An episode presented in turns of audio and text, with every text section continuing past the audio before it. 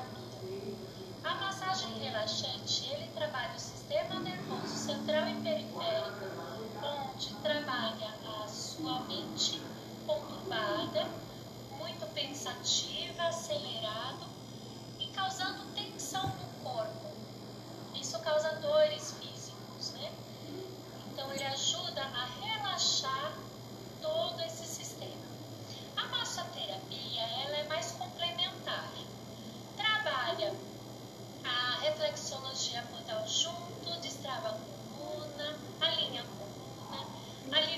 dores no contexto mais específico, onde trabalha certas patologias, dores articulares,